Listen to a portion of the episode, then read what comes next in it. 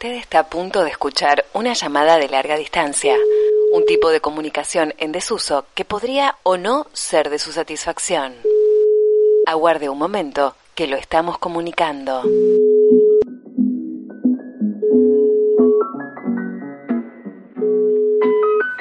Hola Flor, ¿me escuchás? Hola Pablo, te escucho, perfecto. ¿Cómo estás? Bien, muy bien. Hola Virginia, ¿me estás escuchando?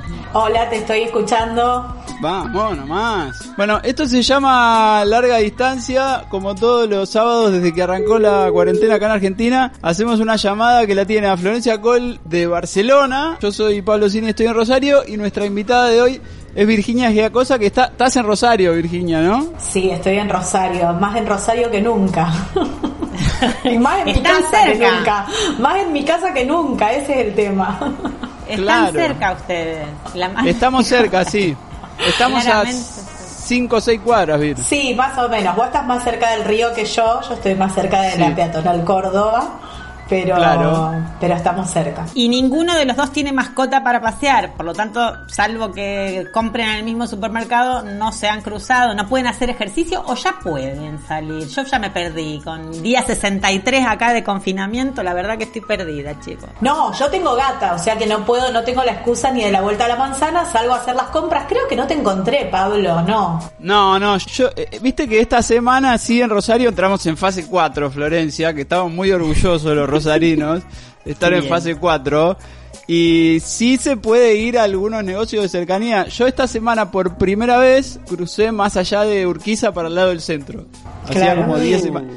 Qué loco. Eh. Yo que estoy cerca de calle San Luis, les tengo que decir que hoy estuve haciendo algunas compras también en, negocios de cercanía. Casi no voy a supermercados grandes, pero bueno, me permití ir a un par de locales tipo dietéticas y cosas más alejadas. Y en calle San Luis me llamó notablemente la atención las filas, las largas filas que yo antes solía ver en la puerta del coto, ahora las veo en las casas de lencería y este me parecía que era un dato que a vos, Flor, te iba a interesar bastante. A mí vos sabés que estos datos me interesan muchísimo y lo noto también acá. Primero celebro la compra en el lugar del barrio, en cercanías, pero también eso ha modificado enormemente eh, la postal urbana porque yo vivo en un barrio también donde se veía gente, básicamente en días, digamos, con, entre comillas, con normalidad, eh, con bastante asiduidad, pero sobre todo después de las 6 de la tarde, que es el horario donde los pibes salen del colegio, donde la gente termina de trabajar, y ahora, a la mañana, es una locura de gente haciendo cola en las veredas en cada uno de los comercios que empezaron esta semana. Nosotros estamos en fase cero y medio ahora, pasamos a cero y medio. Sí. Tanto Madrid como Barcelona siguen con casos, hay una cantidad todavía importante de contagios, bajaron los fallecidos, por supuesto, pero todavía hay y bastantes, entonces quedó como fuera de todo lo que está pasando en la mayoría de las localidades en España.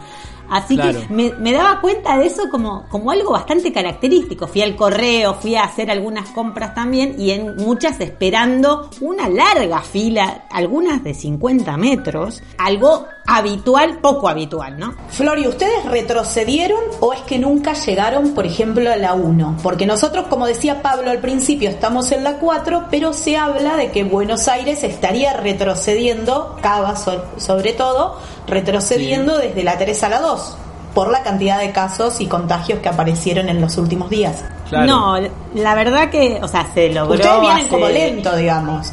Se logró bajar la curva hace un mes, más o menos. Ustedes saben que tanto Francia como España, Italia, bueno, venían con una cantidad de, contagios y de muertes. Se logró bajar esa, famosa curva, pero aún Cataluña y Madrid que fueron los principales lugares de, contagios y de fallecimientos, bueno, todavía siguen y entonces, como son grandes ciudades, estamos hablando de, lo que pasa en la ciudad y el desborde de la ciudad en su conjunto. Yo las veces que salí también te, te desconcierta un poco. Obviamente pasa que hace 63 días que sucede de este confinamiento, este encierro, distanciamiento físico y demás, me encontré saliendo al parque, porque los parques sí abrieron, qué sé yo, un partido de ping-pong en las seis canchas de ping-pong con seis personas cada uno tomando birra y, y medio que te desconcierta también. Claro. Es, eh, sin ser, como dice mi amiga Celina Poloni, sin ser policía de la cotidianidad, Claro. porque hay, hay mucha policía de la cotidianidad. Ay, que- cuánto vigilante lleno. suelto que hay, ¿no? mucho, hay como, hay como un ¿Cuánto se regodeo. destapó? ¿Cuánto se destapó con la, con la Sí. cuarentena, con el aislamiento y con la pandemia? ¿Cuánto policía escondido que había y que de repente salió? El botonazo, que fue siempre botonazo, va a serlo. Y más en este contexto. Yo creo lo mismo que ustedes.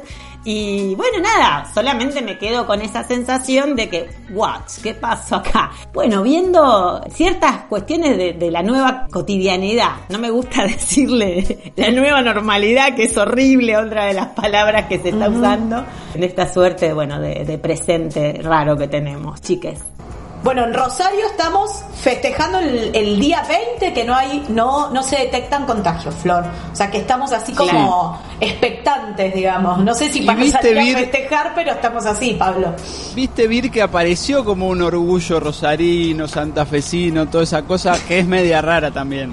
Yo creo que sale el spot en cualquier momento. Lo he visto. Pero- hay que saludar, pero- hay que saludar lo Sí. de la salud pública, por supuesto, pero ya después hasta para meterte una camiseta.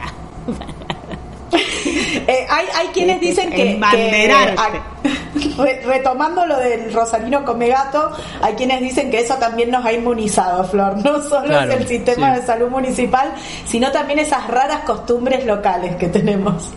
Hay memes circulando en ese sentido, pero viste que apareció también un- la parte negativa, que apareció como cierta cosa de, bueno, que ahora no se nos venga a meter nadie, hay que cuidar la frontera, que no vengan de otras provincias y nos trae... Y, lo escuché mucho esta semana. Total. Sí, se llama, se llama xenofobia acá. Obvio. Ese policía que todos llevamos dentro esta semana cambió su discurso y fue que no vengan porteños a Rosario, como los porteños la Obvio. están pasando tan mal. Cuidado con los camiones, cuidado con los productos que están Eso. atravesando la frontera. Es muy fuerte. Es bravo, es bravo ver cómo semana tras semana van cambiando eh, esto rarísimo que estamos viviendo, pero van apareciendo situaciones que no nos íbamos imaginando, ¿no? A mí en ese sentido me parece interesante y que esto que estamos haciendo de charlar todos los fines de semana también como que nos va dejando una muestra de, de lo que vamos atravesando. Totalmente. Bueno, acá con el tema de las fronteras siguen cerradas. Estamos hablando de que hay toda una discusión paralela que no nos estamos enterando de la Unión Europea y qué es lo que va a pasar además con las fronteras dentro de la Unión Europea, porque hay situaciones muy diferentes y hay además una cuestión de guita muy, muy pujante en relación a cuánto va a poner el Banco de Europa en relación a las diferencias que hay con un montón de países dentro de lo que es la Unión Europea, ¿no? Claro. Así que acá solamente en España hay 5 millones y medio de personas que perdieron el laburo. Es un número muy grande, hay una Sí, es 5 millones y medio de 40 millones de personas y obviamente en, en edad de trabajo, obviamente que son mucho menos, es un porcentaje altísimo. Sí.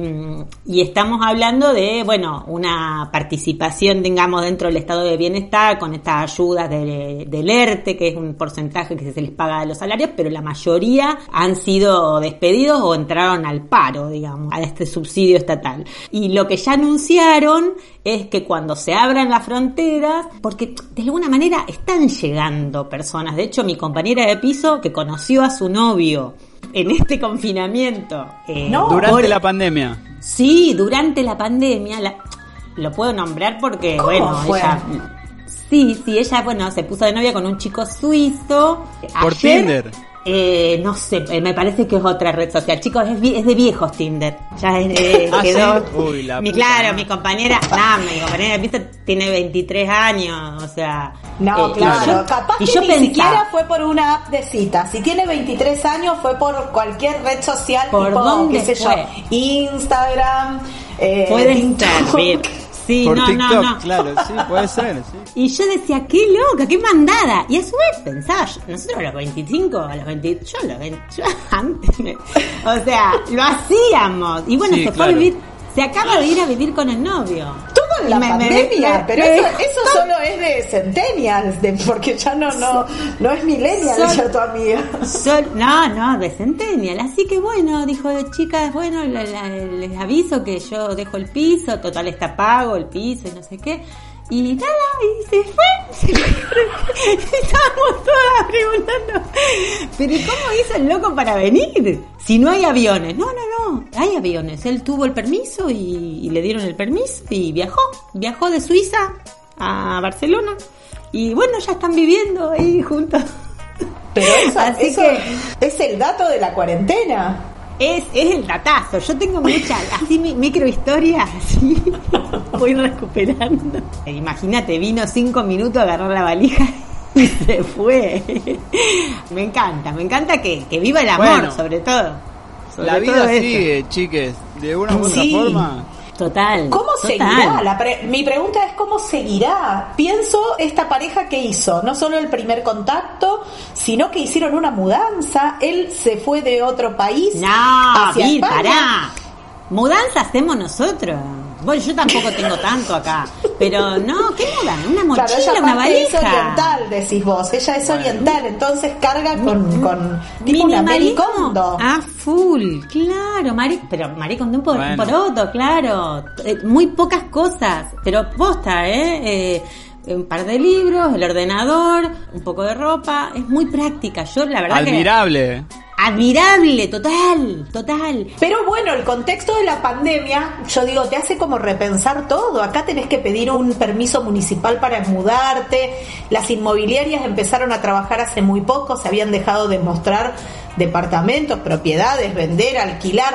Digo, fue algo que nos interpeló desde tantos lugares que me parece la historia de esta cuarentena, la de tu roomie, digamos, Le, tu ex le mando un beso, le mando un beso a Gina.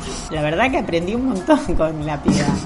Sí, viste que yo te aprendo de las mil- de las centennial. Obvio. Bueno, de hecho, parte de la que me motivó el Just Dance. Ah, el dato vino de ella. Vino de ella y de otra amiga también de 23. Ve- Se ve que es muy de la generación. Sí. Eh, Virginia también vos te sumaste al Just Dance. Yo me sumé, yo debo, debo reconocer que me sumé, no lo había hecho antes de la cuarentena, fue un hallazgo de la cuarentena. Creo que hacer dos o tres coreografías antes de, de dormir es Sí. algo que, que ayuda mucho. Primero porque divierte, porque da mucha risa y porque también te permite mover todo lo que no estás moviendo físicamente, más allá de sostener alguna rutina física.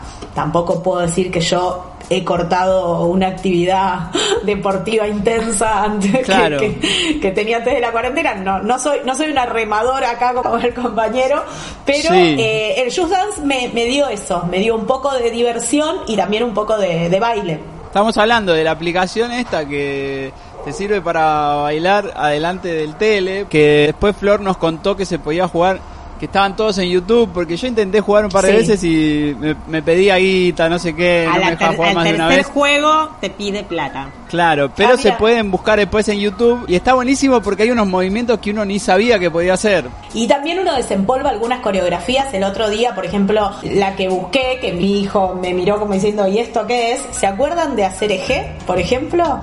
la canción de la. Sketchu. Bueno, La bailé como cuatro el otro veces día ya. bailamos esa y le tuve que un poco contar la historia de, de esa canción a Mateo, que obviamente está más en boga con Marshmello o Tusa o todas esas así más, más contemporáneas. Las Ketchup siguen, bueno, cuando había boliche, allá por el año 2019, que fueron los últimos, Sí. cuando se escuche esto en un par de años. Ah, ¿te acordás cuando había boliche? Se iba Sí. a las di- cuando no había disco Zoom. ¿Te acordás? Cuando era Sí. real ahí que te transpira. Bueno, eh, acá sí se, se pasa siempre cuando está por terminar el, digamos, la Ella- noche.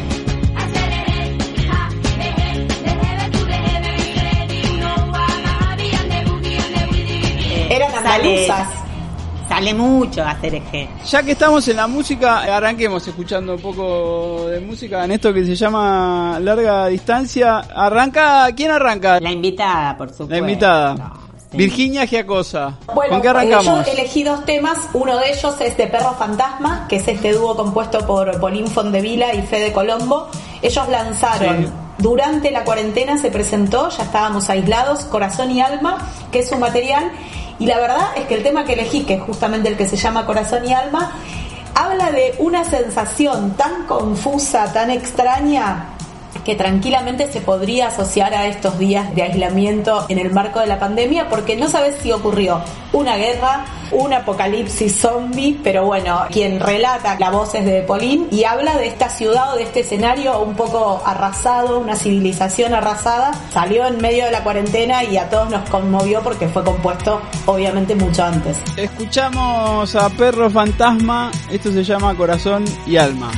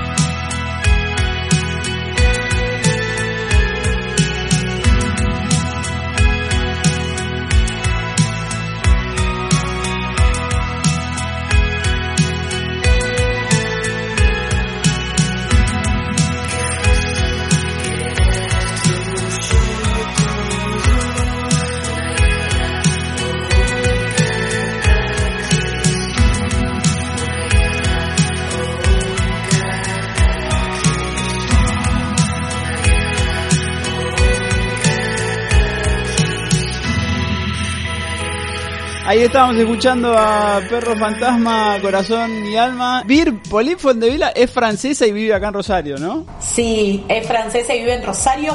Creo que nació en Le Havre, me parece. El Havre se llama, no sé cómo se pronuncia, Le Havre.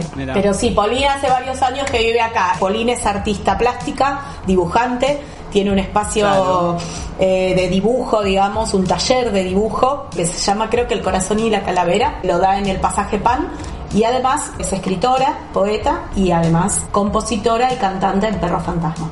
Ahí va, la, vi en ese rol de Front Woman en algún show el año pasado, creo que fue en el Galpón 11 o algo así, y además había atrás eh, unas pantallas con dibujos y todo que era como muy bueno. Yo la tengo más como ilustradora, no la tenía como música, la verdad. Su libro se llama Cinco días en Colón, es una novela, su segunda novela que fue editada por Iván Rosado. Ahí va, yo estoy acá encontrando la fecha que vi a Perro Fantasma, que fue en la previa de un show de Matilda el año pasado, Es eh, probable. ahí en el Galpón 11. Me parece que como hacemos con todos los invitados, no la hemos presentado a Virginia Jacosa. Es verdad, Flor, es verdad. Y amerita que contemos un poco quién es esta periodista, licenciada en comunicación social, que vive en Rosario, dirige REA, que es una revista cultural digital. Trabajó en muchos medios de comunicación. Mira, trabajó desde de 12 a 14. Apa, no sabía eso. Cable Hogar, pasando por el diario La Capital, eh, por El Guardián, por, bueno, suplementos culturales de muchísimos periódicos. Bueno, fue parte de Crónicas Primarias, un libro que editó mm, Cristian Alarcón. Bueno, editó el sindicato de prensa en realidad, pero lo dirigió Cristian Alarcón. Trabajó en cine, televisión, produjo documentales, bueno, un montón de actividades. Actualmente co-conduce el programa Juana en el Arco en Radio Sí. Universidad, forma parte del Sí. colectivo Ni Una Menos en la ciudad de Rosario, colabora con Feminietas, es especialista en motos de media cilindrada, eso nadie lo sabe. Eso tampoco pero- lo sabía. pero eh, tiene, tiene planes de ser vegetariana, pero todavía le cuesta. Tiene actitudes muy, muy importantes en el último tiempo de asadora, en carnes como en vegetales. Sí. Dice que sabe muchas recetas para curar el empacho, pero todavía nadie le dijo cómo es que el hígado tiene efectos de dolor. Esto me lo dijeron unas amigas médicas que me dijeron, estás loca, el, el- el hígado no duele, nena. Yo que Eh, siempre me quejo así- del hígado, no es el hígado. Así que, eh, Bueno. bueno. Y lo último que ha hecho Virginia Giacosa, porque Sí. esto, esto es una pregunta que hacemos siempre a todos los invitados, es si han producido, si han generado contenidos en esta suerte de estado de incertidumbre que nos genera la pandemia. Sí. Y, y esta mujer... Ahí Virginia le pasó el trapo a todo porque ya sacó tres libros. bueno, y viene el cuarto. Yo por favor necesito que me cuente esto porque se mandaron con Lila Sigrid cuatro, Sí. bueno, tres hasta ahora bitácoras sobre la pandemia, sobre los efectos, hay crónica, narrativa, poesía, así que bueno, sería bueno que nos amplíe un poco ella. ¿Por qué tanto laburo, Virginia? Para un poco la mano. ¿Con qué necesidad, no? ¿Con qué necesidad? Tanta libido puesta en eso, ¿dónde no la estaremos poniendo? Nos preguntamos, pero bueno, eso lo sabremos cuando cuando, Cuando volvamos a terapia. cuando volvamos a terapia presencial. ¿Cómo empezó Vir lo de las bitácoras? ¿Cómo, ¿Cómo surgió? ¿Arrancó de cero como una idea de empecemos a compilar libros? ¿Empezaron a pedir notas para REA y después eh, había más notas de las que se podían... ¿Cómo, cómo fue el comienzo? Mira, en realidad yo creo que el comienzo fue a partir de, conversaciones, de diálogos, obviamente video pantalla de por medio, es decir, ya estábamos aislados cuando empezamos a, a preguntarnos acerca de, de este tiempo y a, a querer pensarlo de alguna manera. Sí es verdad que coincidió con que veníamos produciendo quizás con mucha más frecuencia para REA, que es un medio que no se postula como un portal de actualización ni diaria, ni minuto a minuto, quizás quincenal o semanal, pero bueno, nos tomó la pandemia y decidimos producir contenido semanalmente y eso nos llevó justamente a estar más atravesados por la situación, ya aislados en este distanciamiento social, decidimos poner a, circular de alguna manera esas preguntas que nos nos interpelaban a nosotros, a nosotras, lo hacemos con Lila, pero tiene la curaduría editorial de Pablo Makoski y el diseño gráfico y editorial de Maxi Falcone, así que fue un poco de este núcleo duro de, de REA junto con Lila que decidimos pensarlo. No nos estaban llegando textos, sino que también salimos como a buscarlos. Yo creo que la excusa, eh, cuando pienso en, en por qué hacer tantas de estas producciones, también tiene que ver con, con saber cómo la están viviendo, cómo la están pasando, cómo la sienten y cómo la Total. piensan otros a, a esta situación. Y también un poco de reunir a gente que admiramos mucho, que leemos, que seguimos, ya sea a través de sus producciones escritas o a través de lo que vuelcan en sus redes sociales, de lo que producen a nivel música y arte y bueno, y la idea era reunirlos a todos y todas en las distintas bitácoras bajo los distintos temas. Sí es cierto que nunca pensamos que iban a ser cuatro. En realidad dijimos hagamos una y después veíamos que la afectividad, digamos, circulaba a través de los mensajes de quienes leían, las devoluciones de quienes fueron convocados estaban a la orden del día, entonces ahí decidimos darle como esta continuidad que tiene como cierta previsión de corte en esta que viene, que es la segunda parte del porvenir, que va a salir en una semana más o menos.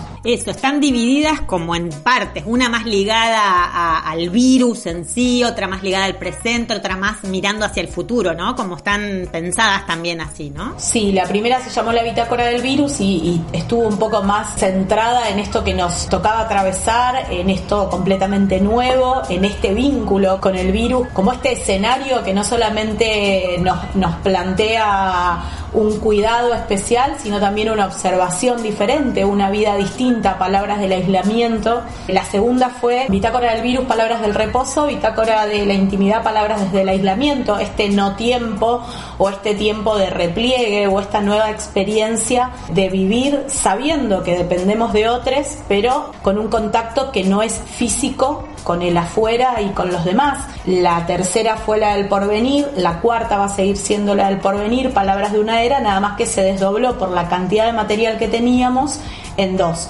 Casi hay un centenar de voces reunidas y como decimos, la idea no es dar respuestas cerradas, sino poner a circular pensamientos, interrogantes, preguntas, emociones, vibraciones que se generan en torno a esto, que yo creo es lo más novedoso que nos tocó y nos toca vivir desde los últimos años para acá, o sea, como experiencia de vida. Sí, definitivamente algo que no lo vimos venir y que eh, cambió y alteró y modificó todas nuestras vidas, eso ni hablar. Y por otro lado pensaba cómo mm, va quedando ese registro de cómo se fueron viviendo algunas cosas en un momento donde todo va cambiando mucho y me parece que por ahí si lees el, el primer tomo de las bitácoras y los primeros artículos y lo que pensábamos cuando llegamos a eso, a, esto que está pasando, eh, debe ser ya muy distinto a lo que estamos viviendo ahora. No sé, hice una relación o, me acordé del primer fin de semana de pandemia que fue ya hace cuánto, Florencia, 50 y algo de días. y acá 63. Pero sí, ustedes van, van una semana. Creo que vamos 57, 58. Pero vieron que ayer tocó Fito Páez, que había tocado ese primer viernes que arrancó la cuarentena. Eh, entonces, como que a mí por lo menos me hizo acordar de lo que había sido ese primer fin de semana. Y lo difícil que había sido ese primer fin de semana porque, no sé, es como que de repente tuvimos que ir de 100 a 0. Veníamos con una vida y hubo que adaptarse rápido a otra. Y ese yo me acuerdo que fue como muy, que yo lo sufrí mucho. Y después los que siguieron como que nos fuimos acostumbrando y demás, pero eh, pensaba en eso, en cómo también van cambiando nuestras percepciones a medida que avanza el tiempo. Me gusta, me gusta mucho eso que se pone sobre la mesa desde los distintos lenguajes y lo que va a quedar como una marca de época seguramente en todos estos más de 100 trabajos sobre temas tan esenciales, sobre tan universales, el amor, la vida, la muerte, el tiempo, el tempo, la política, el sexo, la ciudad, lo universal. Me pareció alucinante eso y sobre todo, bueno, no sé, he llegado terminando un texto llorando a moco tendido, cosa que no me pasaba hace mucho. Y nada, lograr cosas como identificarte o ir a buscar un tema de música. Me ha pasado que he pasado, he pasado en el podcast temas musicales que, aparecieron después de leer alguno de, de, de Me acuerdo el de Antolín que... pusiste. Sí, total. Bueno, a mí lo que, me pasa justamente con el trabajo de edición es eso, yo me emociono mucho, me conmuevo con cada una de las lecturas, a veces hay registros completamente diferentes a los que estoy acostumbrada a leer, incluso hay desde la segunda empezamos a hacer como una división que son, por un lado, las métricas, todas las palabras eh, que tienen más que ver con un registro poético, por otro lado, las narrativas y por el otro, los ensayos. Digo, quizás géneros como el de un ensayo, definimos editorialmente que que la escritura, digamos, está dirigida en ese capítulo, pero no por eso, digamos, hay como una carga académica importante y sin embargo eh, tocan alguna fibra íntima y, y, conmueven. Yo tengo recuerdos así de haberme levantado la mañana y recibir como muchos textos y realmente empezar la mañana con, con poesía, digamos, digo, desayunando con esos textos, con poesía y con esas emociones es sumamente movilizador. A vos te debe pasar mucho, Flor, con Femiñetas. Y la verdad es que por momentos digo, bueno, evidentemente también eh, es para mí un alimento y un encuentro con cómo la están pasando otros con quienes quizás no tengo más lazo que el solicitarles un texto, invitarlos o invitarles a escribir. No son eh, directamente amigos y amigas, pero abren una parte tan importante de cómo lo viven que yo me siento un poco dentro de su casa, digamos. Totalmente, qué lindo, qué lindo disfrute y qué admiración cuando eso, cuando ves que pueden expresar de esa manera que en este momento se te hace imposible a vos como sujeto eh, que alguien lo pueda decir con esa facilidad en algunos casos. Y esa escritura sobre el deseo, que es lo que hablamos muchas veces con Vir, largas horas que cómo se nota cuando un texto está trabajado sobre el deseo o sobre la ausencia del mismo, ¿no? Obviamente. Y en relación a esto de la producción en cuarentena, que ustedes en uno de los podcasts, por ejemplo, trabajaron desde el plano emocional, subjetivo y de la salud mental, también este eh, a veces este forzarte a producir, obviamente que también es algo que nos interpela y hay quienes, hay un centenar de voces autorales reunidas, pero hay algunos que no han podido estar, digamos, nos agradecieron un montón la invitación y, y, se excusaron con o estar abocados a otros proyectos a los cuales le pudieron dar continuidad pese al aislamiento o bien explicaron que no estaban pudiendo producir desde el aislamiento y sobre el aislamiento. Y también bancamos un montón esa postura porque entendemos que la producción no tiene que ser o no debiera ser un mandato y menos en este contexto. Sí es verdad que hay quienes, recuerdo por ejemplo, se me viene a la cabeza Beatriz Viñoli, pero creo que hay otros que también lo tomaron como disparador, esta cuestión de poner un poco con una mirada crítica y ácida el hecho de referenciarlo todo desde lo íntimo. Bueno, de repente creo que una de las líneas que dice Beatriz en la segunda bitácora es, bueno, de repente la gente descubrió que sabe hacer pan o que puede hacer pan en su casa y tenemos que leerlos, contar ese relato. Entonces digo, también es, esa crítica ha sido disparadora de varios textos, es, me piden que escriba sobre esto. Y bueno, y eso, esos devaneos o esos desvíos de, del no querer cumplir la consigna terminan cumpliéndola de, una, de un modo interesante y jugoso también, ¿no? Claro, de una, porque es de una u otra forma contar qué te está pasando en esta época, si lo que te pasa es eso, que no podés producir como la nota que salió publicada de Mariana Enríquez, no me acuerdo bien en qué portal, pero que hablaba un poco de eso, y, y en un par de entrevistas que la, que la escuché durante este tiempo también hablaba de ello, que para ella mientras estaba sucediendo esto no podía hacer otra cosa que vivirlo, que quizá después en algún momento iba a poder escribir sobre esto que bueno, son formas. Y nota que salió en, la, en el portal de la Universidad de México, Pablo. Ahí va, sí. La ansiedad se llama. Bueno, musiquemos un poco. Musiquemos, musiquemos, Flor, vamos con uno tuyo que vi que estás eh, medio moderna con las canciones que elegiste hoy. No, para nada. Estoy escuchando esta semana a esta cantante de Sri Lanka, Mia, conocida como Mia, Maya, vive en, en, Reino Unido, ahí en cerquita de Londres. Eh, y después de más de cinco años que no había grabado temas, hace poco, hace por lo menos un mes, salió un tema nuevo, no un disco, sí un tema nuevo, que está bastante bueno, pero yo te escucho viejos, estoy escuchando sobre todo los discos de, los primeros años de 2000. Sí. La verdad que me gusta mucho esa mezcla que hace de varios géneros con una base de hip hop, tanto activa y violenta, ella es activista, violenta digo en el sentido del sonido. Y a veces, bueno, mete algunos efectos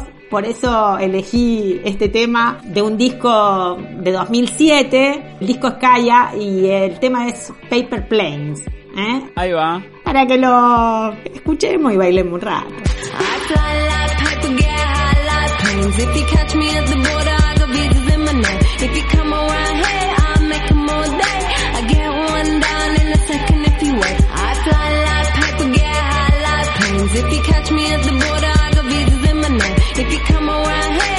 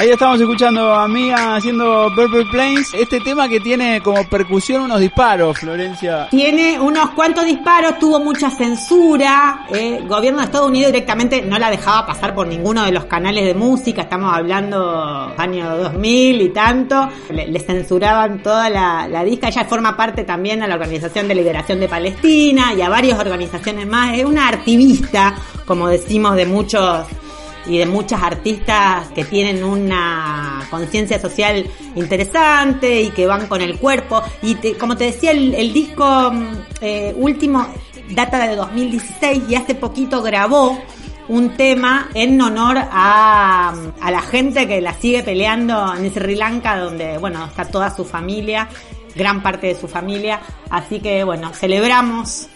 A, a Mía y su vuelta a la música. Ahí está. ¿Sabes que hay un documental que cuenta la vida de Mía que se llama Matangi Maya? Me acuerdo que me lo pasó el año pasado Fede Frichi con Fede en uno de esos festivales que había en los 2000. Creo que fue en un bue o algo de eso. La vimos a Mía en vivo. Aparte tocando como a las 4 de la mañana en una carpa chiquita. Una cosa así. Estaba ella con uno que tiraba unas bases y eso. Creo que fue 2005. Y estuvo buenísimo. Estaba ponerle Dárgelos ahí viendo también y todos ciertos músicos viéndola. Y creo que hay toda una anécdota de que al otro día, ese domingo, eh, ella quería ir a... No me acuerdo exactamente, pero quería ir a recorrer las villas y quería ir a comprar discos a la villa. Y alguien cuenta que en un momento la perdieron. Y bueno, al final después apareció. Quería saber el efecto, de, digamos, de, de lo que se estaba produciendo en músicas populares y sobre todo de la cumbia villera. Claro, sí, tal cual. No lo vi al documental, vi algunas partes, pero sé que está en las plataformas. Matangi Maya, que tiene además un arte de tapa alucinante con una onda así de arte, de street art y demás, ¿no? Sí, sí, sí, sí. Lo voy a tratar de buscar así lo veo porque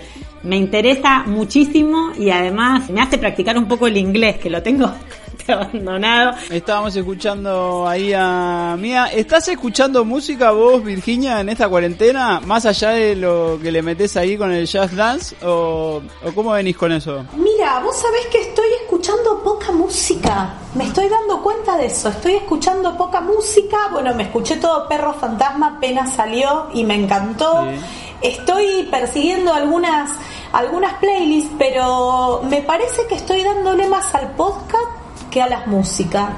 Es re loco Apa. eso.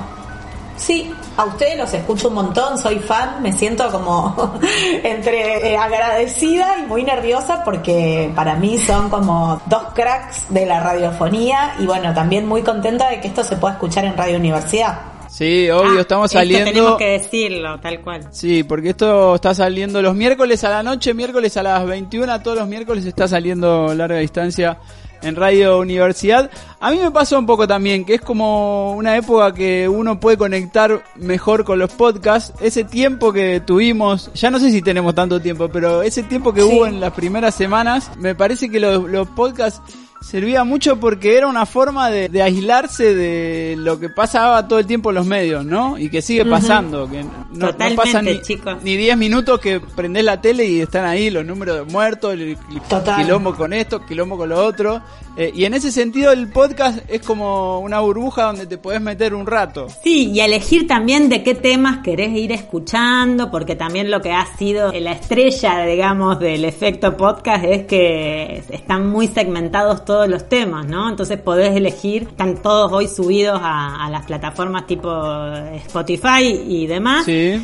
Y hay, eh, estuve tratando de contar que hay un millón y medio de nuevos podcasts en el efecto de estos dos meses de, de cuarentena. Claro. Hay un, inf- hay un informe que ha salido.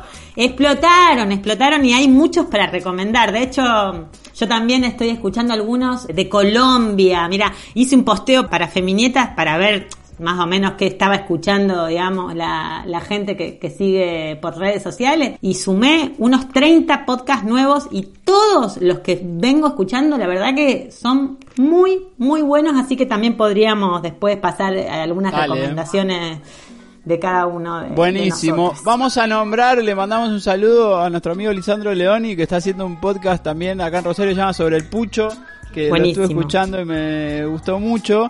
Y también lo que pasó en este tiempo es que eh, se vendieron muchas placas de sonidos y micrófonos en, en- en estos dos meses. Eh, Claro. con- conozco muchos colegas que justamente se equiparon de esa forma.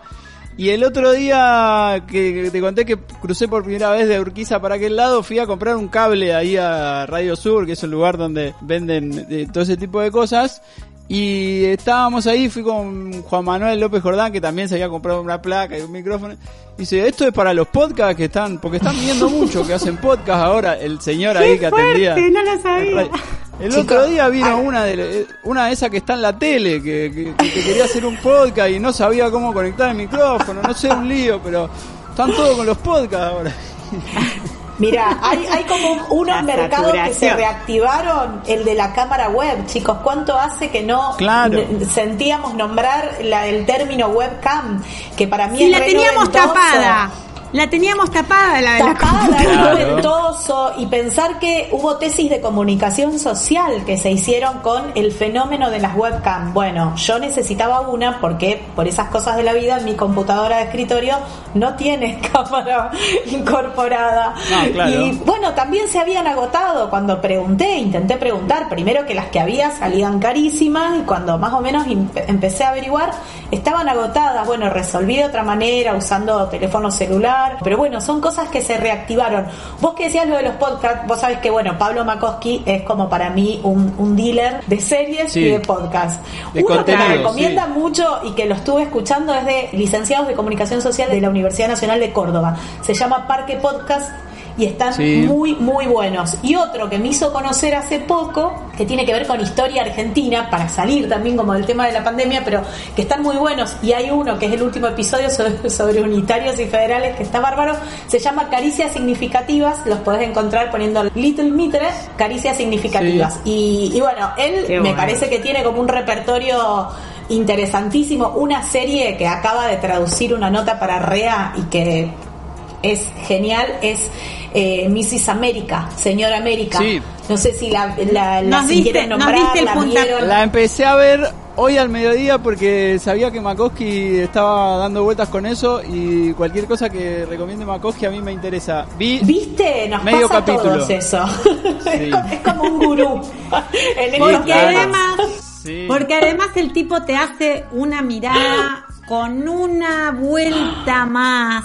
Fue el tipo que más hablaba de la relación que había con el padre en todas las buenas series de la historia de, de la producción audiovisual en los últimos 20 años. Así que atención y nos diste el pie, Vir, porque lo tenemos a Makoski. ¿Cómo nació Rea? La verdad, Rea nació del enorme amor por el trabajo de Virginia Giacosa, por su visión para convocar a personas, por su uso para mí excesivo de las redes sociales y sobre todo nació de la necesidad de hacer algo en el terreno de la cultura, no necesariamente en el sentido culturoso y mucho menos en el sentido rosarino. Quiero decir, sí, es Rosario, estamos en Rosario. Una vez un escritor me decía que Rosario era como el oeste y el oeste era para él siempre lo que es el oeste en las películas, ese territorio a conquistar o ese territorio, digamos, al margen a un costado, digamos, de lo central, ¿no? De alguna manera entonces pensábamos la cultura como un espacio, yo siempre leí o siempre me fascinaron los, los, los- espacios culturales, las revistas culturales o qué sé yo, pero por cultural hablemos del correo de la UNESCO, no solamente de- de- de radar o de esas cosas que conocimos después. Siempre me gustaron ese tipo de publicaciones porque me parecía que dibujaban un terreno, un terreno sobre el cual pensar la política, sobre todo la política, que me parece que es lo que más pensamos siempre en todos lados, y de ahí la literatura y de ahí todo. Quiero decir, yo no sé mucho de política, pero sencillamente entiendo que pensar es pensar la política. ¿Por qué es pensar la ciudad? Porque es pensar cómo la habitamos, cómo nos la apropiamos. Y después están las características que le quisimos dar a REA. Nos pareció desafiante, nos pareció importante que REA eh, sea una revista puramente digital. Yo creo que no consumo más otro periodismo que no sea el digital. Creo que debe haber más facilidades para colaborar y pagar, como lo he hecho en algún momento, aportar a ciertas publicaciones. La gente lo haría, o sea, más facilidades me refiero a que no sea solamente una tarjeta de crédito. Pero más allá de eso, lo digital en sí me parece que es el medio para zambullirse no solamente en una lectura, sino los recorridos de esa lectura. Por eso nos pareció tan importante que quien escriba en REA escriba con hipervínculos, que quien escriba en REA, como escribimos todos, que tenemos varias pestañas abiertas de donde leemos, tomamos, sacamos, nos muestre que está leyendo, digamos, mientras escribe. O sea, en su escritura aparezcan las cosas que ha leído. Esos son los hipervínculos. Nos parecía importante porque las revistas con las que me formé, y hablo de revistas para nada sofisticadas, qué sé yo, lo más sofisticado sería Minotauro, El Péndulo, en los años 80, pero todas esas revistas, digamos, me hacían ir corriendo a buscar otros libros. Y el hipervínculo nos da eso, pero de inmediato. Si bien tengo compañeros, colegas que son necios, ya al borde de la que piensan que un hipervínculo puede sacarte del sitio y llevarte a otro lado, yo creo que al contrario, que el, el hipervínculo es el mejor camino para que alguien vuelva. Bueno, voy a entrar a REA porque sé que REA me lleva a cualquier otro lado al que me gusta ir. Eso es un hipervínculo, digamos. Un, un autor que te dice, mira, yo lo leí de acá, yo lo estudié de acá, a mí me fascinó esto. Hace clic y andate para ahí. Y eso te hace volver, o sea, ¿dónde puedo encontrarme con otra cosa? Y bueno, voy a entrar a una nota de REA. El quien no escribe con hipervínculo me parece un ser despreciable, un egoísta, un tipo que no entendió ni quiere entender de qué trata, digamos, la escritura digital. Obviamente faltan miles de cosas, falta más lo multimediático, faltan podcasts, faltan videos, ya, ya veremos, digamos, cómo el milagroso apoyo de Pablo Cini podrá de ayudarnos a resolver esa situación. ¿Qué, sería Vir Makoski en la revista Rea exactamente? Y Makoski es para mí un editor de lujo. Yo descanso mucho en su mirada editorial porque me encanta la forma en que titula, me encanta cómo pule, así el trabajo editorial para mí es re preciso y es como pulir, digamos, como hacer el pulido de una, de una joya, de una piedra preciosa. Él tiene la capacidad para mí de, de rescatar eso, a veces se enoja, es un editor muy comprometido, él dice que yo tengo más el pulso de, de los, de los temas y de los, de los tópicos que, o de la agenda. Y Virginia lee quizás 10 yo lib- tengo 10 como libros el mismo día. Perdón, Virginia lee 10 libros más o menos en el mismo mes. O sea, va. yo- o sea, Bueno, está muy Bueno, bien. en la cuarentena te digo, no pero también. tanto. Pero, pero va. Makoski también lee, lee de a 10 libros. Lo que pasa es que. Virginia me da la sensación de que lee cosas que están relacionadas con la agenda, justamente lo que está pasando. Y Makoski por ahí se cuelga leyendo Sí, total. algo que no tiene nada que ver. Y a veces, a veces le copa tanto que lo mete igual. No sé cómo, pero encuentra una articulación entre el catolicismo y una serie que está viendo. Una Claro. serie feminista. total, la religión, la muerte, el poder y el padre. Siempre. El padre- Es que no, es que nunca me voy a olvidar. Lo- lo- o sea, fue más importante que un- una sesión de análisis muchas veces escucharlo a Makoski. Bueno, vamos a invocarlo a Pablo Makoski. Se comprometió que nos iba a recomendar una serie. Hola Pablo, ¿nos recomendás una serie? Por ejemplo, hay, hay una serie que, bueno, me habrán hablado con, con Virginia, que estoy fascinado viendo ahora, que me parece, digamos, que es el, el- o sea, siempre dije que las series son un, un- son un texto, digamos, son algo a leer, a leer en el sentido de interpretar, y que mm, nos dan, si se quieren, las herramientas más populares de interpretación, que son las referencias, digamos, a otras series, a cosas históricas. Y en ese sentido las series siempre están volviendo a ciertos umbrales, porque están reescribiendo la historia, porque las series, como hizo el cine, digamos, necesitan plantear un territorio, un terreno común, digamos, desde el cual enunciarse, las cosas bien pensadas me refiero, ¿no? Y esa serie se llama Mrs. America o La Señora América, La Señora Estados Unidos, es una serie, serie protagonizada por este, Kate Blanchett y, y dirigida y escrita toda por mujeres. La creadora es Davy Waller, que es una de las creadoras también de Mad Men. Y la serie narra, digamos, el ascenso de la señora Phyllis Schlafly, que fue una persona casi olvidada, digamos, en el terreno político estadounidense, pero sobre todo nos muestra una realidad de los Estados Unidos de los años 70 cuando republicanos y demócratas, por ejemplo, trabajaban juntos en comisiones y en cierto, no sé si proyecto, pero ciertos programas políticos. Uno de esos programas políticos era el ERA, Equal Rights Amendment, que era la ley de igualdad de derechos entre hombres y mujeres. Esa era, como se sería su sigla en inglés, era propulsada por demócratas y republicanos. Al día de hoy en la Cámara de Representantes, serían los diputados de ellos, no hay absolutamente ningún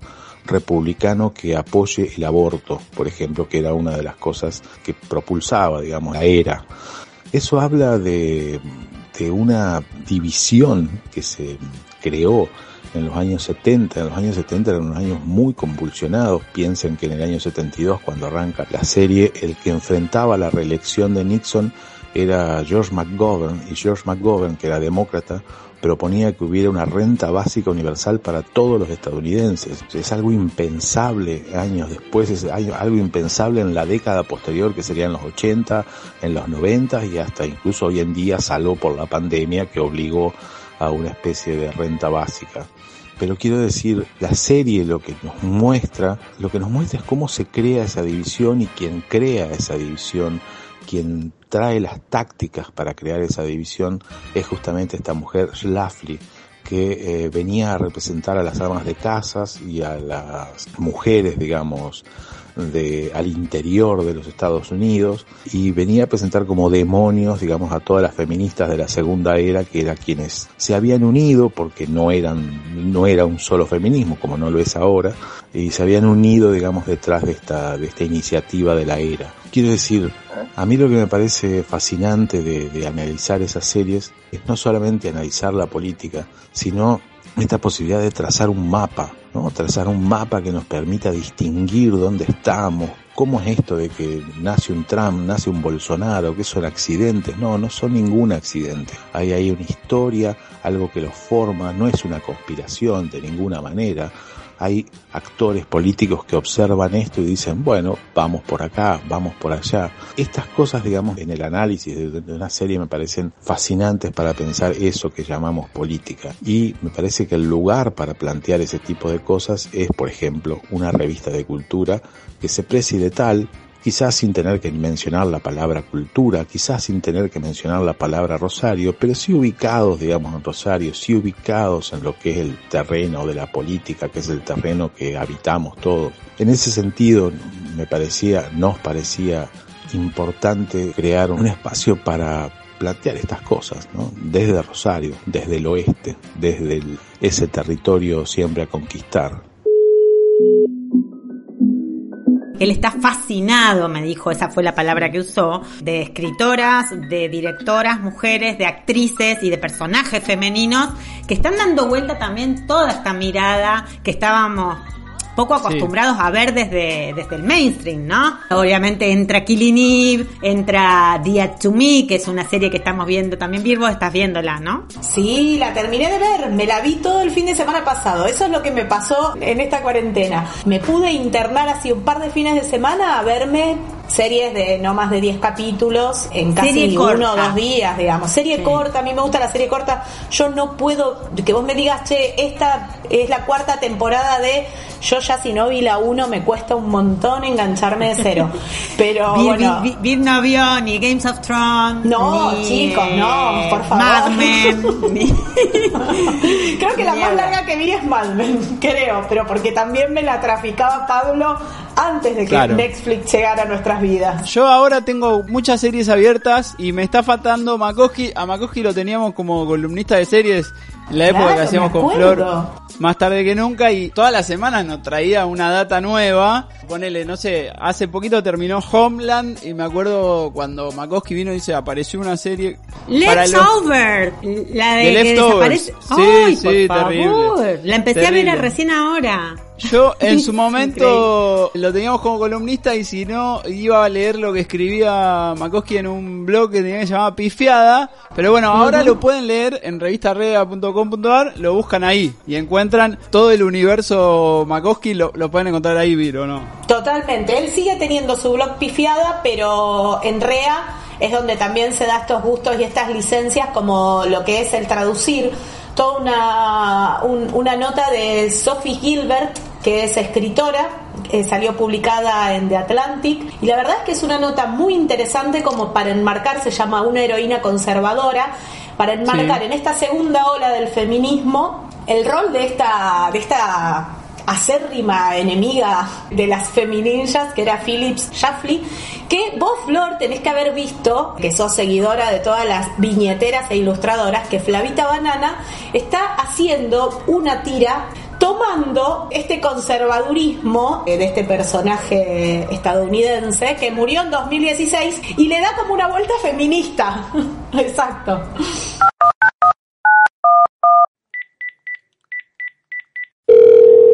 El usuario que usted desea contactar no está disponible en este momento. Vuelva a intentarlo más tarde. Prenda la radio o mírese una serie que hasta que lo arreglemos puede pasar un rato largo.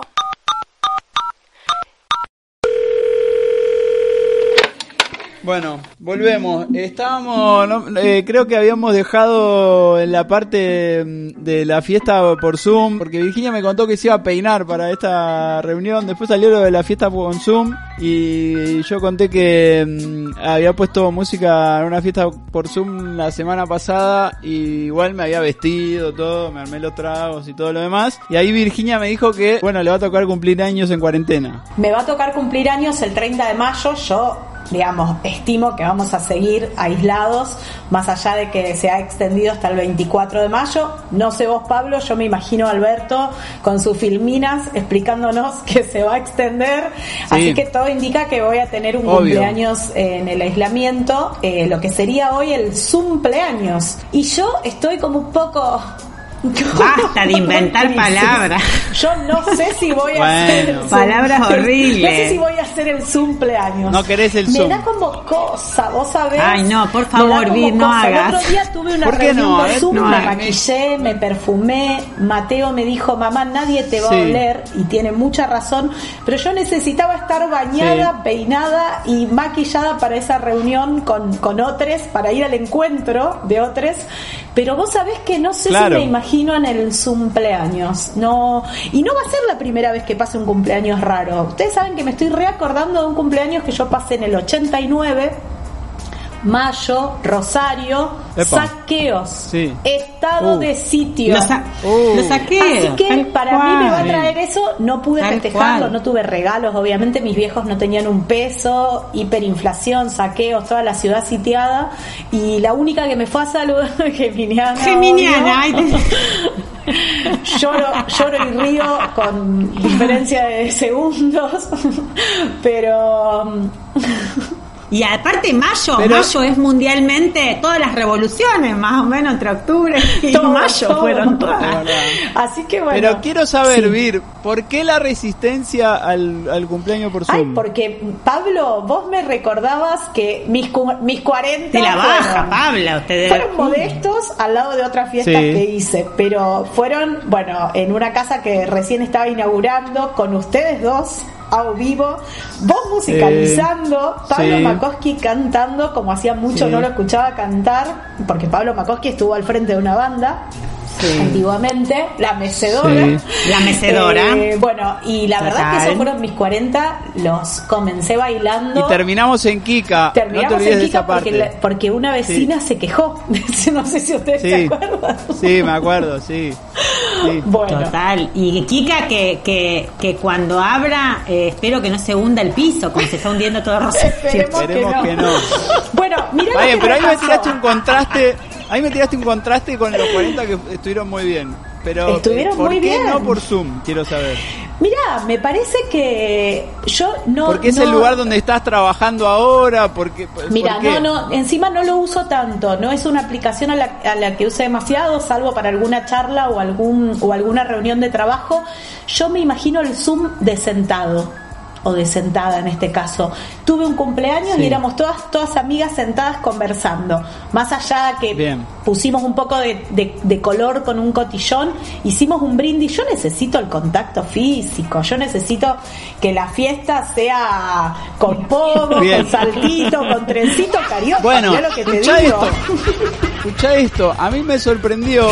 Eh, Con trencito el lo día ese que fue hace un par de fin de semana le mandamos un saludo a Rita y a Marcos que fueron los que tuvieron la idea. A mí me preguntaron, che, ¿te animás a hacer pas- pasar música? Sí, dale, veamos qué onda. Lo que estuvo bueno en ese es que bueno, había gente que se copó y la lógica era que sonaba la música y no era que hablaban todos, sonaba la música y todos como habían puesto, Claro. habían de alguna forma armado su pista de baile en su casa. Entonces algunos tenían luces, otros... Claro. Y entonces eh, la lógica era que todo el mundo bailaba. Por ahí había un chat paralelo también. Pero Siempre, apareció siempre algo que hay que un yo... Zoom, hay un chat paralelo. Claro, sí, obvio.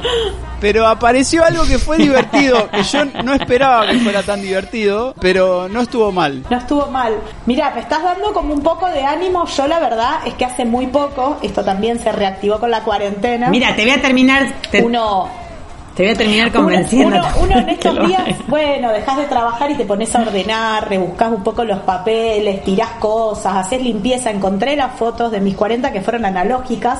Yo me acuerdo que dijimos, no hagamos redes sociales, hacemos fotos, papel, las imprimí todo. Y están ustedes en esas fotos, obviamente. Y la verdad es que me acordé mucho de ese festejo y cada vez estoy más lejos del cumpleaños. Prefiero, no sé, qué sé yo, que me saluden con videollamada, hacer como Bien. un pequeño cumpleaños con cada amiga, pero es raro, es muy raro esto. No, Vir- Virginia, pensá que va a haber por mucho tiempo más va a haber este tipo de festejo. Pensá también que con esto te ahorrás que cada persona que por ahí no tenés muchas ganas de hablar 20 minutos, la resolvés todo en uno. De hecho, Pablo, que está alargando una pyme nueva, que además de Pablo te la baja, es DJ Lagarto, te pone Sí. Zoom. Salvo. Te pone en Zoom. Ponele. No sé, se me acaba, se me acaba de ocurrir. Que puede ser un buen ingreso, Pensemos Pablo. que se reactivaron. Ojo. Mírala. Hablábamos de las webcam, hablaba Pablo de las placas de audio para hacer podcast.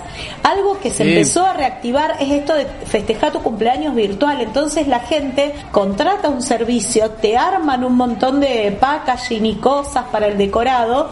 Sí. Y, y la verdad es que se está moviendo, Pablo. Si vos me pones música para el 30 de mayo, que encima cae sábado, chicos, la gloria del cumpleañero, ¿cuál es? Festejar el mismo día y que te caiga fin de semana. Obvio, estamos Entonces, grabando, estamos grabando hoy, 16 de mayo, a las 22.11 acá en España, un poco más temprano en Argentina. Claro. Y me parece que sale, me parece que sale sale un cumpleaños de Virginia Yacosa. Puede salir, ¿eh? Eh, ojo, el tema es que se arranca tipo 10 acá en Argentina. Vos, Flor, arrancarías a las 3 de la mañana. Tenés que estar encendida de, de movida. Chicos, perfecto. Chicos, ya empecé con la cervecita hasta ahora, así que bueno, me imagino que una semanita Pero más. tenés que durar hasta las 3 de la Estamos mañana hablando- para el, que, el comienzo. Chicos, a veces te digo que a veces me duermo a las 10 de la mañana. O sea, no, no es problema para mí, Pablo. No, no sería problema y bueno, me podrías ir adelantando alguna playlist para ir poniéndome a tono. Podemos ensayar algunas coreografías como regalo de tu cumpleaños. Te, te- te puedo preparar algunas, Vir. La verdad que me estoy encendiendo. Te digo la verdad que casi que te voy a arengar que hagas un cumpleaños virtual para este futuro aniversario que queda nada más que ¿Sabés dos semanas, Vir. Puede, para mí puede salir tranquilamente y el tema, el otro tema que eligió Ir me parece que va bien en este momento Sí. para bailar un poco porque es un tema de Chiquita Machado, ¿no? Ir? Es un tema de Chiquita Machado, es del último disco. El último disco se llama Té Verde. Este tema se llama Reina de la Cumbia. Y Chiquita Machado estaba pensando, fue la última banda que vi tocar en vivo. En este caso, el Mirá. 8 de marzo, en el Monumento a la Bandera. Creo que fue el 9, porque fue el día siguiente de, de la conmemoración del 8. Claro, lunes. el- para cerrar, exacto, una jornada de paro, de conmemoración eh, al Día de la Mujer, de las mujeres, las feministas, lesbianas, trans y disidentes. Festejamos cerrando en el monumento con la lectura del manifiesto y estuvo como banda invitada Chiquita Machado. Así que fue mi último, podríamos decir, recital, porque vieron que, que todos recordamos cuál fue el último recital. Sí. Bueno, yo estuve en ese y bueno, y quería un poco eh, traerlo a colación. Ahí está, escuchamos a Chiquita Machado, Reina de Cumbia.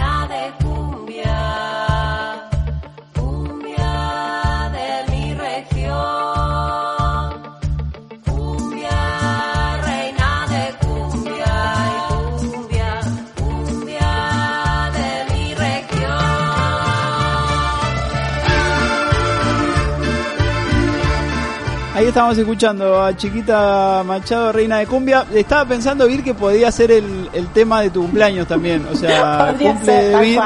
Me reidentifico con ese de nombre. Cumbia. Y bueno, y después ahí se van sumando todos y esa es como la temática que hay que seguir tranquilamente. Esto se llama Larga Distancia, está Flor Col en Barcelona ya tomándose una cerveza. Nosotros estamos acá con luz de día todavía, Vir, haciendo esta grabación. Recién decías de los últimos shows que vimos en vivo. Sí, yo creo que todos nos acordamos de esa última noche que hicimos una vida más o menos normal y fuimos a ver un show o algo de eso. Yo creo que el, que el último que vi fue uno de Manuel Moretti que tocó en Casa Brava y lo que me acuerdo es que esa noche empezamos a decir, che, y tocaba Fito esa semana, uh, por ahí cierran algunas cosas, hay que ver si... Y fue muy poquito el tiempo entre un capaz que cierran algunas cosas a, ¡pum!, se cerró todo. Sí, totalmente. Mirá lo que me pasó a mí, Pablo, y con vos lo hablamos. Yo estuve el jueves que se presentó el libro de María del Mar Ramón, que vos entrevistaste Sí. esa misma tarde. Ese jueves Sí. a la noche hicimos una presentación muy descontracturada en el bar El Riel. Así que fue la última vez, digamos, que estuve en un lugar público, rodeada de, de gente, en grupo, bebiendo Sí. en un bar y con abrazos y besos por doquier, podemos decir. Esa fue como mi última noche, creo que fue el último evento así más o menos público o uno de los últimos. Pero fue quizás el mismo viernes jueves que... Fue el mismo ¿Y el jueves que habló Alberto un rato más tarde. El, exactamente, el jueves ese a la noche es cuando dio el discurso Alberto. Claro. Sí. Sí, sí, me acuerdo de la convocatoria y que vos ponías los esperamos a todos con alcohol en gel esta tarde. Eh, Ya estaba, ya estábamos ahí, Ahí en el riel. estábamos colocados en la cuarentena.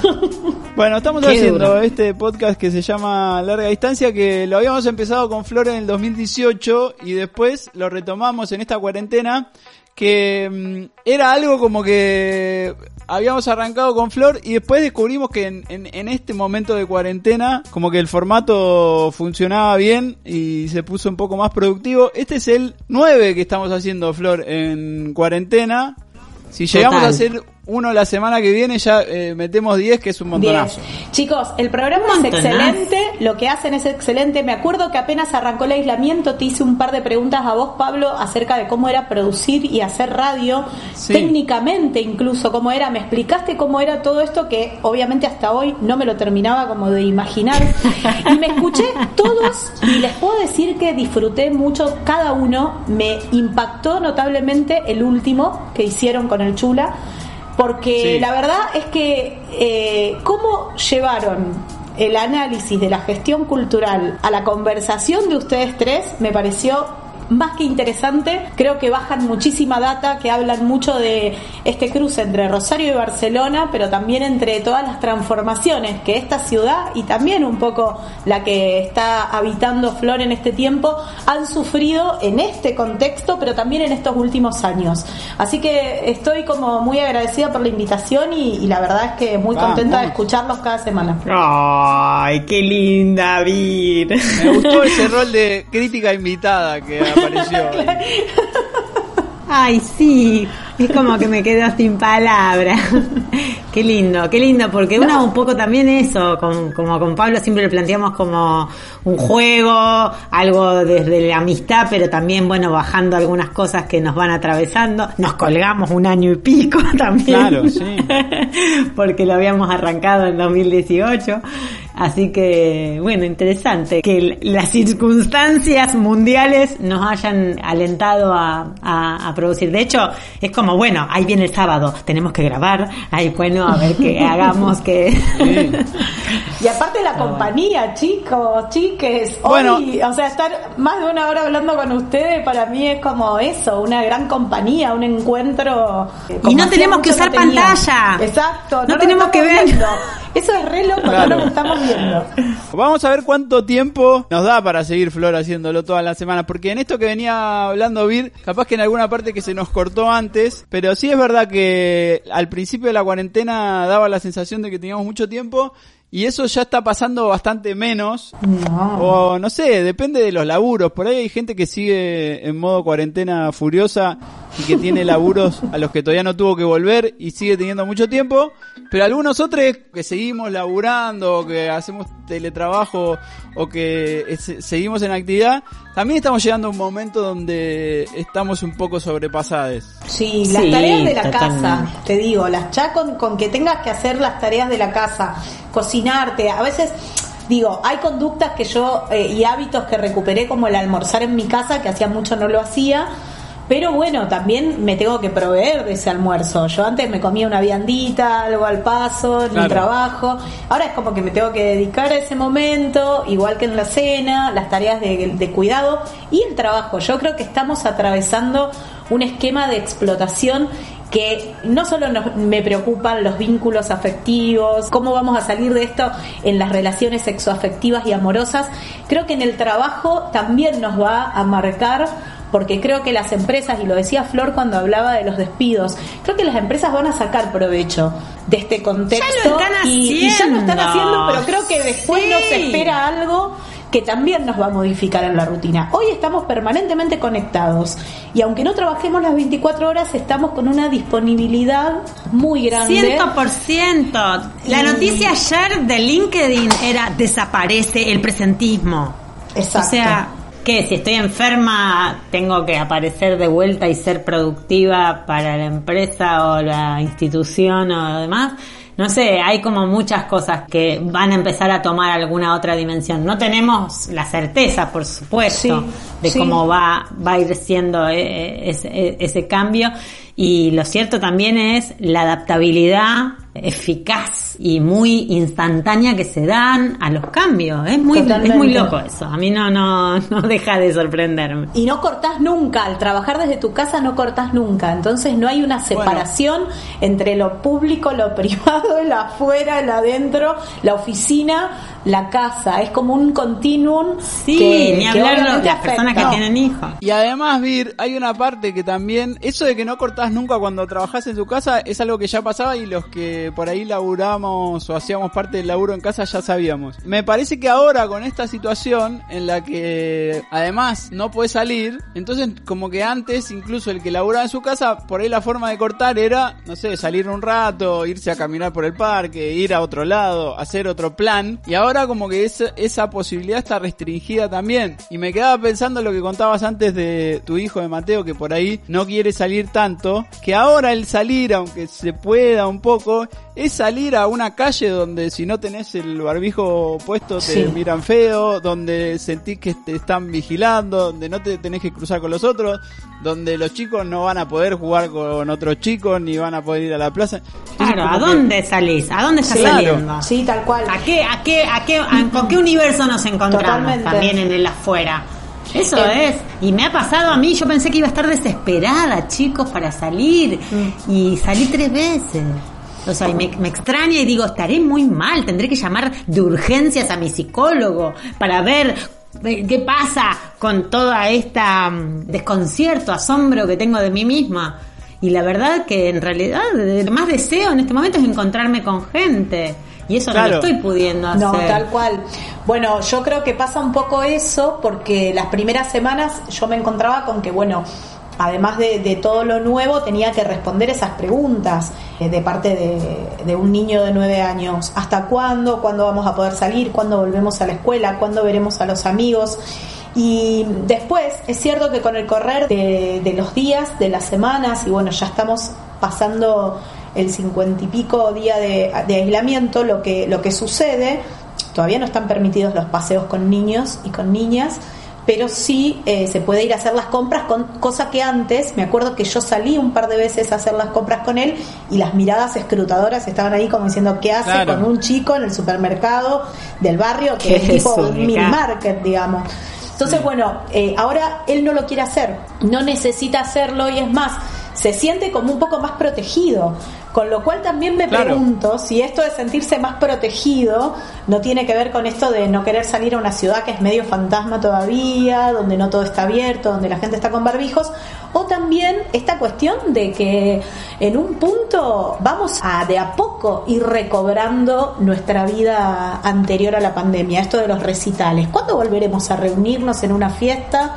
O en un cumpleaños que nuclee por lo menos a más de 10 personas. ¿Cuándo volveremos a la escuela? ¿Cuándo volveremos? Y vemos las imágenes de cómo está volviendo China, por ejemplo, y también Ay, por favor. asusta, chicos. Digamos que asusta todo eso, sino que mejor, No, creo que ahí no. es donde mi hijo me dice, yo mejor así no quiero volver, digamos. Claro. Entonces, claro, la tienen podés re clara, los pibes, les pibes Es como muy tienen fuerte. re clara. Y bueno, nos tocó esta, pibes. Flor, me queda- Sí. nos queda el último tema tuyo. ¿Cuál va a ser? Mira, Pablo, a esta cantante que se llama LP, Sí. Laura Pergolisi, Sí. Laura Pergolisi nació en Long Island, Qué vocecita. hija de padre, de padre italiano, madre irlandesa. Hay una historia italiana y es mezzo soprano. Además, yo descubrí hace poco que ella, que ya lleva tres discos editados y mucha canción en relación a, a- a su búsqueda como letrista eh, y como y como una gran frontwoman me parece Sí. la hemos visto con Sí. Vir en vivo y nos nos encantó nos, ¿A dónde nos la sorprendió la vimos en el Cruilla Vir 2018 Sí, 2018. Y el silbido, los silbidos de ella cuando Total. canta. No, no. Bueno, nos encontró tipo 2 de la mañana en un festival enorme que se hace acá en Barcelona, otro de los tantos festivales que se acaban de suspender, por supuesto, debido a la pandemia, que se hace en el verano de Barcelona. Y apareció ella, muy chiquita, muy delgadita, con su guitarra a cuestas, con una banda enorme, ella un tanto andrógina, Sí. de hecho no sabíamos bien quién era, y apareció ahí exorbitante con una gola de maravilla haciendo algunos temas hace dos años que la, la conocimos y forma parte creo que de Vir también Sí. la, la banda de sonido del día LP en este tema que para mí es como un clásico ya mm, los creo que era no sé cuál elegí Los on you, Creo- los on you. ah Los on you, los on you, sí los on you sí este. When you get older, plainer, saner,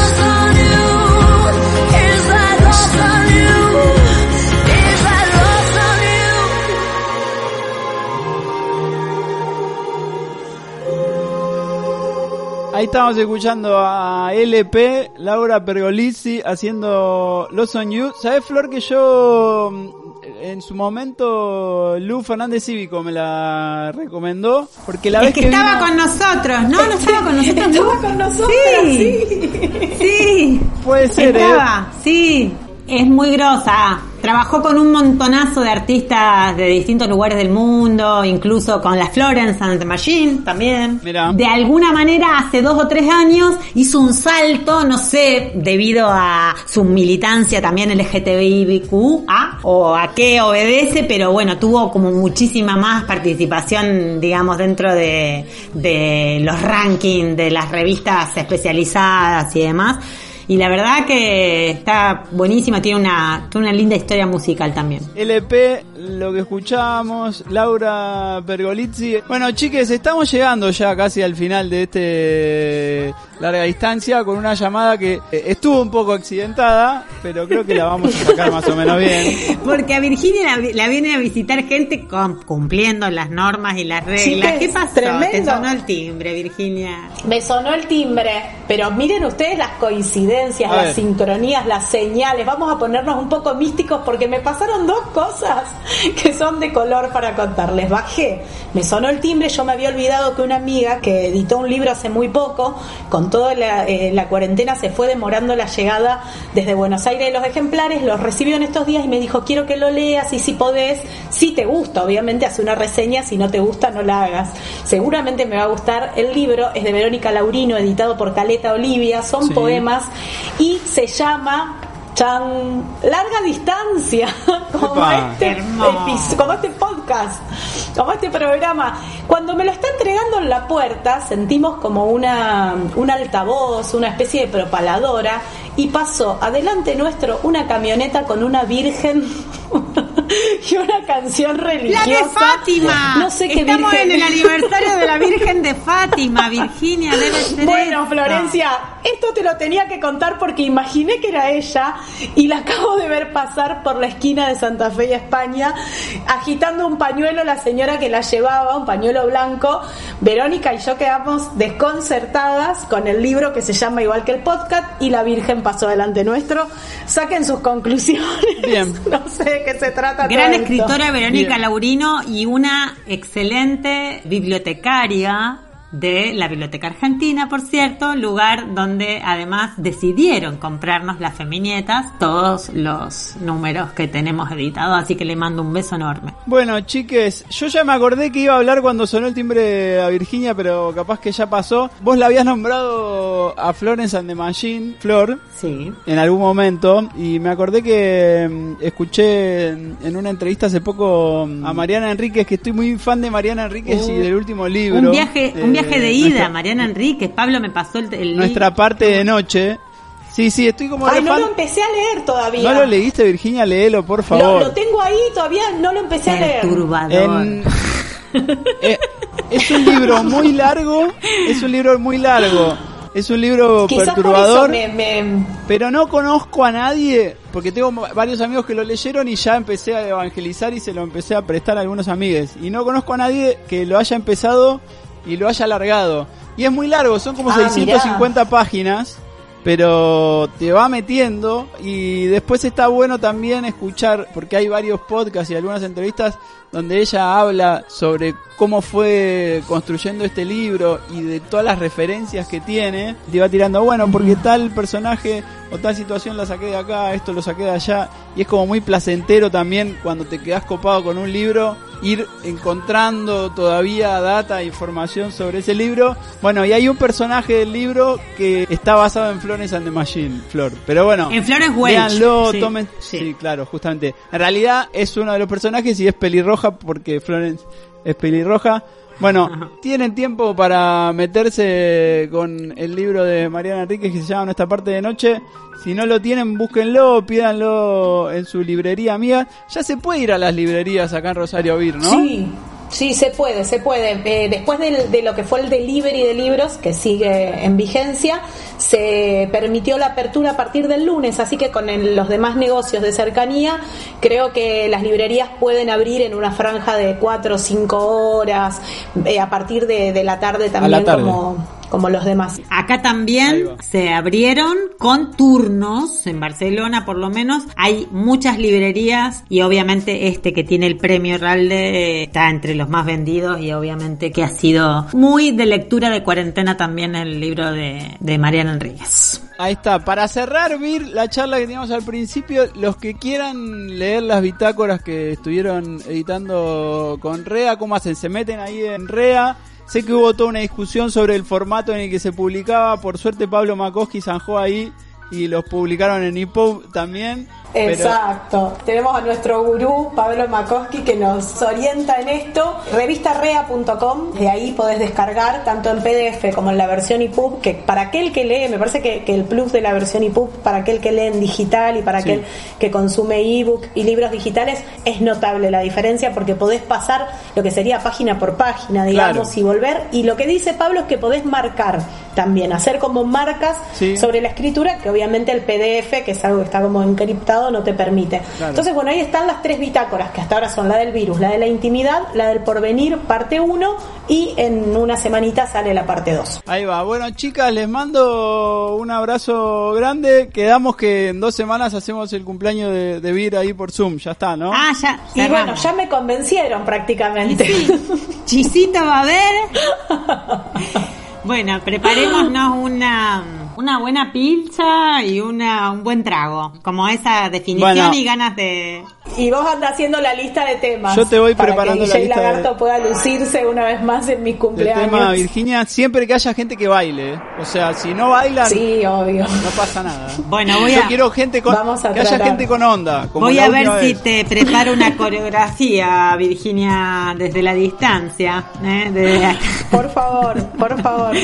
Bueno, chicas, les mando un beso grande. Bueno, Eh, les voy a dejar con un tema que se llama Onda, así para que vayan metiéndole onda. Es un artista brasilero que se llama Casiano y nos vemos, nos estamos viendo, me imagino, nos estamos comunicando. Por algún lado va a ser, Pablo, no te preocupes. Los quiero, un beso enorme. Chaucito. Bueno, muchas gracias. Beso grande. Un abrazo.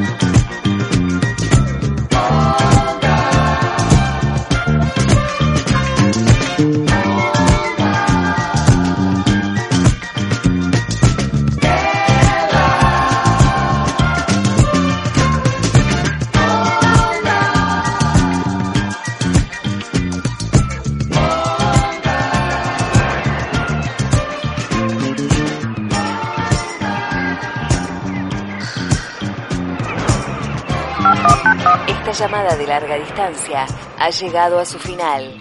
Por favor, manténgase a la espera que próximamente le informaremos sobre siguientes episodios.